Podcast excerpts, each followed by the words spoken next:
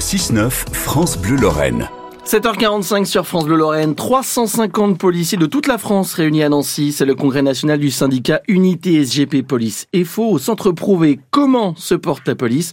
On en parle ce matin avec Grégory Joron, secrétaire général délégué. Il répond à vos questions, Cédric. Grégory Joron, bonjour. Bonjour. Comment va notre police, tout simplement? Elle va, euh, euh, elle fait comme elle peut souvent euh, la police, vous savez, avec le quotidien qu'on connaît tous et les grands événements surtout à venir. On a une police qui est sur tous les fronts, tout est priorité aujourd'hui. Donc, donc on gère avec des, policiers fatigués et, et, et, inquiets, surtout, je le répète, des grands événements à venir comme la Coupe du Monde du rugby ou les JO. Quoi Parce que manque d'effectifs?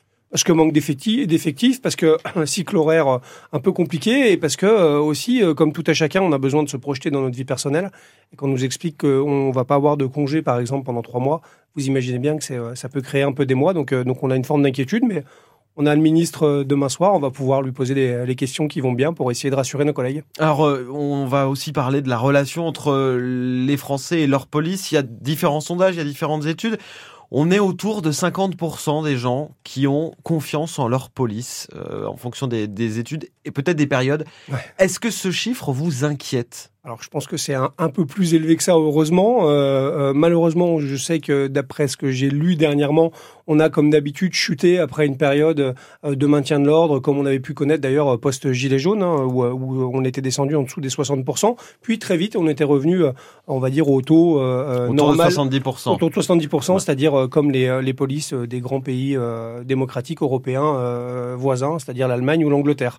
Donc globalement, on voit qu'on a une police quand même qui est soutenue par la population. Ce qu'on peut noter dans ce genre de sondage, c'est que c'est souvent la petite partie euh, euh, qui euh, n'a pas confiance en la police se radicalise de plus en plus, où on a même maintenant des gens qui pensent que la police est dangereuse, et c'est peut-être ça qui est le plus inquiétant, notamment chez les jeunes. Justement, on a vu à Paris, dans certaines grandes villes, heureusement pas partout, un niveau de violence important lors des manifestations contre la réforme des retraites, des policiers victimes, mais aussi des comportements répréhensibles de policiers, et notamment autour de la, de Bravem.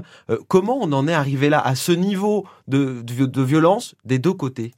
Euh, je, je, suis pas sûr qu'il y ait deux côtés. Moi, c'est justement toujours un peu embêtant de mettre euh, les d'opposer entre guillemets les violences. Je rappelle simplement qu'on a euh, une police qui a le le monopole entre guillemets de la force légitime, ce qui est quand même important de, de, de, rappeler, c'est-à-dire que les fonctionnaires, quand ils engagent la force, en général, c'est parce qu'ils ont un, commandement légitime qui leur ordonne, et surtout l'ordre de la loi qui les met dans un cadre légal. Il faut, il faut quand même le, le rappeler. Ce qui n'empêche pas malheureusement d'avoir une euh, des fois des dérapages individuels et c'est normal et on est dans un état de droit et il y a des enquêtes et après des responsabilités qui seront déposées et, euh, euh, affirmées et, je pense que c'est ce qu'on espère tous dans un, dans un état de droit.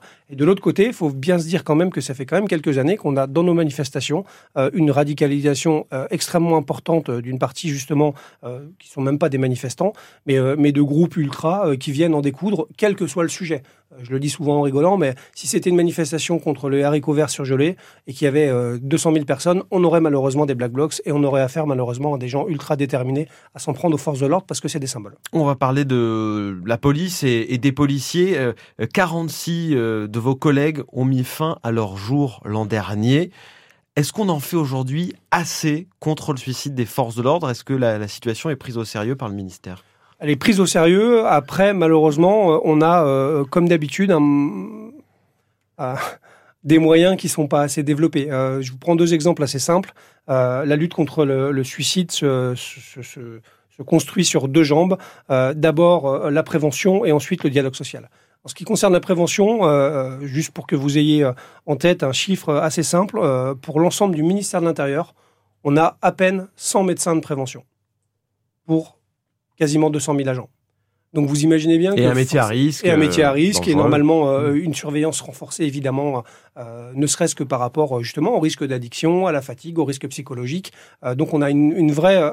Et, et, il faut savoir que notre plan de mobilisation contre le suicide est justement basé sur cette prévention qui est quand même extrêmement importante. Et vous voyez que le premier élément qu'on pourrait mettre en avant, à savoir la médecine du travail, aujourd'hui est extrêmement démuni dans la police nationale. C'est un vrai sujet. Et ensuite, le dialogue social, autre exemple. Jusqu'à l'année dernière, il y avait l'obligation pour les préfets et les directeurs départementaux de réunir trois comités d'hygiène et sécurité, c'est là où on parle, nous, euh, techniquement, les, policiers et leurs représentants, euh, euh, des conditions de travail en service, notamment souvent des risques psychosociaux, notamment du management des fois toxique. Et malheureusement, on avait le plus grand mal à faire en sorte que ces trois réunions obligatoires soient tenues partout sur le territoire. Donc ça démontre bien que malheureusement, il y a une vraie intention politique, mais la mise en route est extrêmement difficile. Il reste du, du travail. Merci beaucoup Grégory Joron. Je rappelle que vous êtes le secrétaire général délégué du syndicat Unité SGP Police FO, votre syndicat qui tient son congrès annuel à Nancy toute la semaine. Bonne journée à vous. Merci à vous. Merci à tous les deux. Entretien retrouvé sur francebleu.fr. 7h51.